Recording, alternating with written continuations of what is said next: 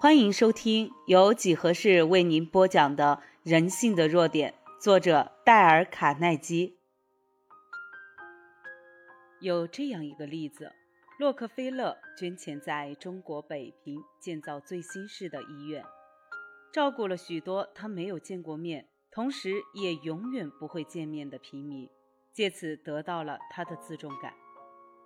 反过来说，尤林克做土匪。抢银行、杀人也是在满足自重感。当警方人员搜捕他时，尤林克奔进人家农舍里。他以他是第一号公敌为荣，所以他大声地说：“我是尤林克，我不会杀害你，但我是尤林克。”是的，尤林克和洛克菲勒最大的差别就在于他们如何获得自己的自重感。历史上有很多名人为了自重感挣扎的有趣事例，甚至于华盛顿，都愿意有人称他是至高无上的美国总统。哥伦布向皇家请求获得海洋大将和印度总督的名衔。女皇凯瑟琳拒绝拆阅没有称她女皇陛下的信件。林肯夫人在白宫对格兰特夫人。像只母老虎似的吼叫。我没有请你之前，你怎敢坐在我的面前？有一些百万富翁资助了白特将军去南极探险，附带一个条件，就是用他们的名字为一些冰山命名。而那个夫古甚至希望把巴黎改成他的名字。人们为了取得同情、注意和一种自重感而故意装病。麦金利夫人强迫他任职美国总统的丈夫放下国家的重要事务，要他依偎在他的床边，搂抱着他，抚慰他睡去。这样每次需要数小时的时间，麦金利夫人借此得到了他的自重感。麦金利夫人坚持麦金利在他看牙医的时候陪同他，借此满足他的牙痛时被注意的欲望。有一次，麦金利和强海有约，不得不让他一个人留在牙医那里，这样便使他大发脾气。林哈特夫人有一次告诉我，有一个年轻能干的少妇，为了要得到自重感而装成一个病人。林哈特夫人说，有一天，这妇人不得不面对一种事实，或许是年龄的关系。使她永远不能结婚的事实，想到孤独的晚年就将在他面前展开，可期望的事实在太少了。林哈特夫人又说，她躺在床上有十年的时间。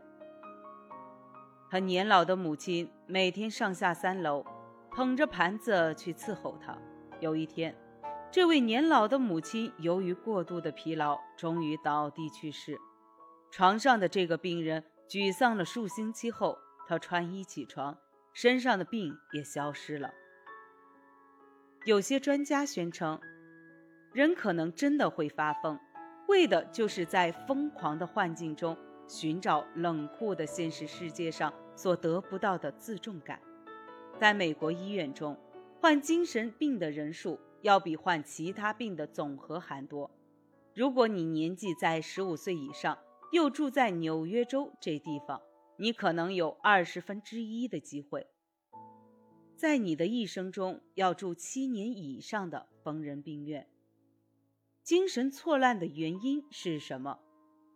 没有人能回答出那样笼统的问题。不过，我可以知道有若干的疾病，像性病，会摧残脑细胞，结果导致癫狂。实际上，约有半数以上的精神病可以归源于这类的生理原因，像酒醉、中毒和由于其他原因所造成的脑部伤害。可是另外那半数，这是令人惶恐的部分。那其他半数疯狂的人，明显的，他们脑细胞机构中并没有任何病态。在他们去世后解剖检验，用最高性能的显微镜。研究他们的脑细胞组织，发现他们的脑细胞完全跟我们一样健全。为什么这些人会精神错乱？我曾向一位疯人病院的主治医师提出了那样的问题。这位医师拥有渊博的精神病理方面的学识，获得最高的荣誉。他诚恳地对我说：“他也不知道人们如何会精神错乱，可是他却做这样的解释：许多精神错乱的人，在他们疯癫中找到了真实世界中所无法获得的自重感。”这位医生告诉我了一个真实的故事。我现在的这个病人，他的婚姻是一出悲剧，他需要爱情、孩子和社会上的名望。可现实生活却没有赋予她梦幻中的希望。她丈夫不爱她，甚至于拒绝跟她一起用餐。她丈夫强迫她服侍她在楼上房间吃饭。她没有孩子，没有社会地位，这终于造成了她精神错乱，在疯癫梦幻中。现在她已经跟丈夫离婚，恢复少女时的性命。她现在相信自己。已嫁给英国贵族，并且坚持要人家称她是史密斯夫人。至于她所希望的孩子，现在她幻想中也已经有了。每次我去看她时，她说：“医生，我昨夜生了一个孩子。”这故事悲惨吗？我不知道。那位医师对我说：“如果我能伸出我的手去治愈、恢复她意识，让她清醒，我也不愿意那样做。”他现在似乎获得了他真正所盼望的快乐。从整体来讲，精神失常的人似乎要比你我快乐。既然许多人以疯癫为快乐，他们为什么不这样呢？他们已经解决了他们的问题，他们可以轻而易举地签出一张百万元的支票给你，或者给你一封介绍信，去见一位有名的人物，在他们所创造的梦境中。他们能找到他们所期望的自重感。如果有人对自重感这样迫切饥渴，甚至于获得它而精神失常，试想，若是在人们尚未疯癫前就给他真诚的赞扬，那时你我的成就又会产生什么样的奇迹？据我所知道，有史以来年薪百万元的只有两个人：克莱斯勒。和斯华伯、安德鲁·卡耐基为什么要付斯华伯年薪百万元，或是三千余元一天呢？安德鲁·卡耐基付斯华伯年薪百万元，是由于斯伯华是位优秀的天才？不，不是的，是由于斯伯华对钢铁制造有特殊的专长？不，也不是的。斯伯华曾这样告诉过我。有许多人在他手下做事的人，在钢铁方面制造，在钢铁制造方面比他知道的多。斯华伯有这样的高薪金，是由于他有特殊待人的能力。